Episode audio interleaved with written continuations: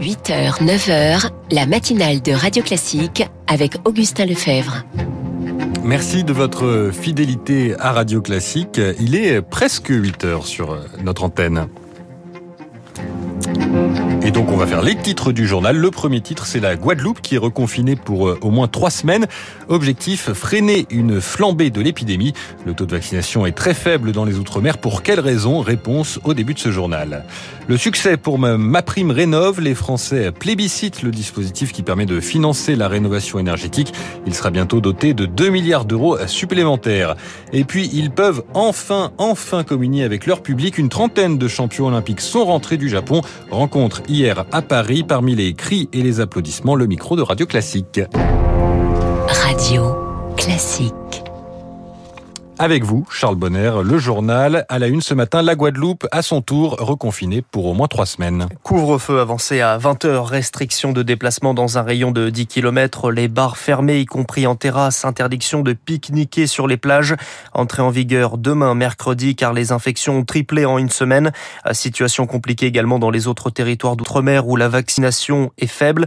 Environ 20% de vaccinés en Guadeloupe. Même chose en Martinique, des territoires où on ne fait globalement euh, peu ou pas confiance au vaccin selon Benjamin Garret, le directeur du CHU de la Martinique à Fort-de-France. Sur les 220 patients qu'on a, il n'y a que 4 patients qui sont vaccinés. Les gens euh, ont de base pas forcément autant confiance qu'en métropole dans les institutions, euh, de par l'histoire. Euh, vous savez qu'il y a eu la chlordécone qui a été maintenue 7 ans de plus ici, alors que c'est quand même euh, un produit extrêmement nocif. Il y a aussi une confiance dans la pharmacopée locale. Donc tous ces phénomènes-là font qu'il y a une défiance exacerbée ici. Ce qu'on a vu, c'est que nous, au sein de l'hôpital, il y a des tensions parce que ceux qui sont vaccinés reprochent à ceux qui ne le sont pas de créer une situation de catastrophe sanitaire. Nous, nous, on essaie de faire baisser la pression et de repartir à zéro pour voir comment euh, regagner la confiance de ceux qui l'ont perdu. En métropole, la tension également dans les hôpitaux, 7800 personnes hospitalisées, dont plus de 1200 en réanimation, quasiment 100 de plus qu'hier. Les taux d'incidence au plus haut dans les départements où les Français partent en vacances, notamment en Occitanie. Il atteint 8 fois le seuil d'alerte avec 420 cas pour 100 000 habitants. Les 20-30 ans particulièrement touchés, 1200 nouveaux cas pour 100 000 habitants. Et plus inquiétant encore, les classes d'âge plus âgées commencent à être touchées, ce qui, logiquement, entraîne des hospitalisations, Rémi Pfister. Plus de 130 patients sont actuellement en réanimation en Occitanie, un chiffre qui a doublé en 7 jours.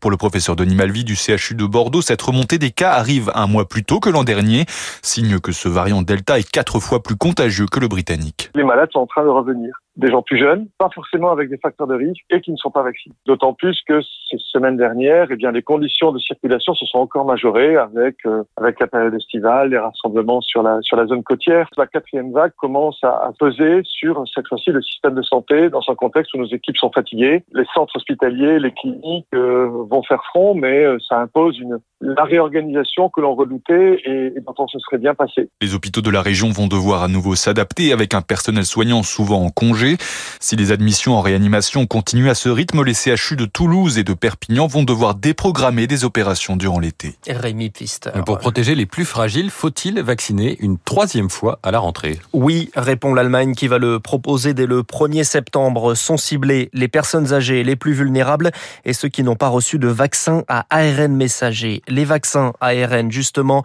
les prix vont augmenter. Le secrétaire d'État Clément Beaune l'a confirmé hier. La dose de Pfizer passe de 15 euros à 19,50 euros.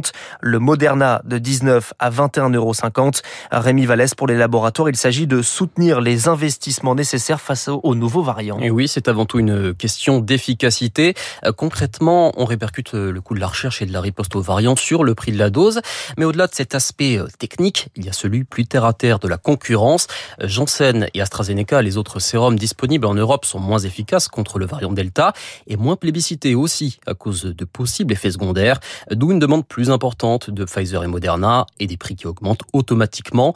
Enfin, autre donnée à prendre en compte, l'hypothèse de devoir recourir prochainement à une troisième dose qui a conduit l'UE à commander plus de vaccins au laboratoire. Mais en pleine résurgence de l'épidémie, augmenter les prix, c'est autorisé? Alors, rien ne s'y oppose légalement, mais la question morale euh, se pose hein, pour de nombreux scientifiques qui dénoncent une course à l'enrichissement. Des critiques balayées par le directeur financier de Pfizer pour qui les prix restent excessivement bas. Or, pandémie, rappelait-il récemment, la dose pourrait se vendre entre 125 et 150 euros. L'éclairage de Rémi Vallès aux États-Unis avec un mois de retard. Objectif rempli, 70% de la population a reçu au moins une dose du vaccin, annonce de Joe Biden. Et en France, Emmanuel Macron veut convaincre. Il s'adresse aux jeunes sur les réseaux sociaux TikTok et Instagram. On y reviendra dans l'édito politique de Jim Jarassé juste après ce journal. Il est 8h05 minutes sur Radio Classique. Dans l'actualité également, les féminicides, priorité numéro un des policiers. Batterie de mesures annoncée hier par Gérald Darmanin, hier dans le Parisien, aujourd'hui en France. La fin des mains courantes, plaintes systématiques, les dossiers de violence intrafamiliale sont le premier motif d'intervention des policiers et des gendarmes. Dans chaque commissariat, un officier spécialisé dans les violences conjugales devra s'assurer du suivi des dossiers.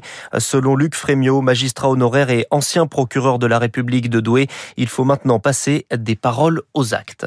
Il faut que le commissaire divisionnaire vérifie effectivement si les mesures annoncées sont bien effectuées. Euh, moi, j'avais à une époque euh, constaté que dans un commissariat, il y avait effectivement une personne qui était référente et qui passait son temps à dissuader les victimes de porter plainte. Il faut qu'il y ait aussi un magistrat du parquet qui soit identifié et qui soit en liaison avec la personne identifiée au commissariat. Aujourd'hui, c'est une loterie. Vous tombez dans des commissariats ou des services de gendarmerie qui sont parfois très très efficaces, avec un bon procureur de la République, tout se passe bien. Mais il suffit que sur la chaîne, quelqu'un dysfonctionne et que les autres ne s'en rendent pas compte, et c'est la catastrophe. Et c'est tout cela qu'il faut prendre en compte. Luc Frémiot avec Juliette Petrachevski. En Isère, les contrôles continuent autour d'une rêve partie. Organisée depuis ce week-end près d'une ancienne ZAD, encore 1000 personnes sont sur place.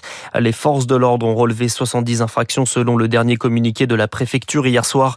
Une enquête est ouverte pour déterminer la responsabilité des organisateurs. Une conférence internationale pour le Liban, 350 millions de dollars. C'est la somme qu'espère réunir la France à l'origine de l'événement qui se tiendra demain, un an jour pour jour après l'explosion du port qui a provoqué une crise politique et économique la pire dans l'histoire du Liban.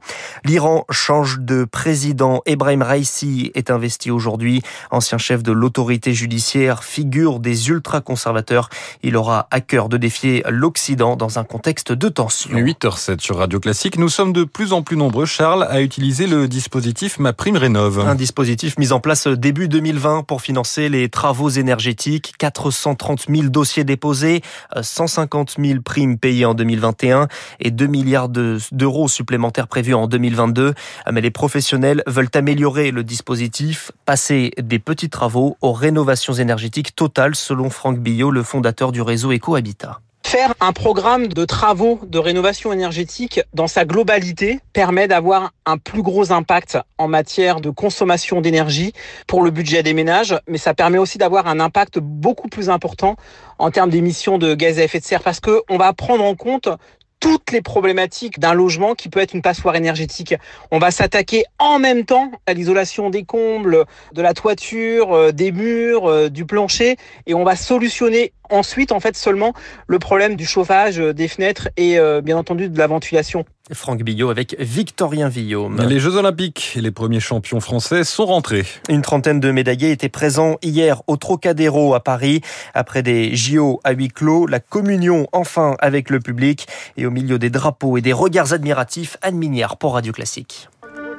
De la musique et des stars olympiques hein, pour des rencontres parfaites, dont celle notamment de Lise, 18 ans, avec Vincent Louis, l'un des quatre titulaires de la médaille de bronze au triathlon mixte. Je fais du triathlon depuis 6 ans, euh, donc bah rencontrer les vrais triathlètes pour, pour de vrai, c'est génial. Séquence émotion aussi devant la scène pour la sabreuse Charlotte Lambach, qui n'hésite pas à faire passer dans les mains de ses fans sa médaille d'argent. On pense tellement au bonheur que ça nous donne et qu'on peut donner, que en fait, euh, cette médaille qui est lourde, on a envie de la partager, on a envie de la donner, donc on donne le poids aux gens aussi. Et les autographes s'enchaînent. Un peu plus loin dans la foule, Tobias, du haut de ses 7 ans, attend lui aussi sa star. Teddy Riner. Et il n'est pas le seul. Raymond a fait des kilomètres pour vivre l'expérience. J'ai rêvé tous les matins en les regardant à 4 heures du matin devant ma télé. Je peux vous dire que je faisais du judo aussi sur mon canapé. Et ils n'ont pas été déçus puisqu'à son arrivée sur scène, le quintuple médaillé olympique s'est lancé dans un véritable show. On a la Tour Eiffel, au Trocadéro. Est-ce que vous êtes là? Teddy Riner, qui est à la sortie d'un bain de foule, ne cachait pas ses émotions. Dans une carrière, euh, des moments comme ça, ça reste juste euh, imprégné à vide. Des moments qui pourront être à nouveau partagés dans trois ans aux Jeux Olympiques de Paris. Le reportage d'Anne Mignard pour Radio Classique. Et pendant ce temps, à Tokyo, les Jeux continuent. Les handballeurs qualifiés pour les demi-finales après une victoire facile contre Bahreïn. 42-28 en basket. Quart de finale à 10h20 ce matin contre l'Italie. Et puis Augustin, une course historique cette nuit en 400 mètres et un nouveau record du monde. 45 secondes 94 pour le Norvégien Karsten Warholm. Et une mention spéciale également pour l'Américain Ray Benjamin qui finit deuxième, mais lui aussi en battant l'ancien record du monde. Merci. Charles Bonner, un journal bouclé en 9 minutes et 54 secondes, puisque ça y est. C'est un peu long pour un 400 mètres. Hein. Écoutez, je ne sais pas quel est le, le record, mais effectivement, pour un 400 mètres, c'est un peu long. 8h10 euh, sur Radio Classique. On célèbre aujourd'hui l'anniversaire d'une superstar de la musique classique, 243 ans pour la Scala de Milan, le Teatro alla Scala inauguré le 3 août 1778 avec un opéra de Salieri. La salle est devenue rapidement un haut lieu de la musique classique et pas seulement pour la qualité de ses artistes, puisqu'à l'époque l'opéra est un des seuls lieux où les jeux d'argent sont autorisés. Donc il y avait beaucoup d'amateurs dans cette salle mythique. De très nombreuses créations d'œuvres majeures du répertoire, parmi elles Nabucco, Verdi, 1842.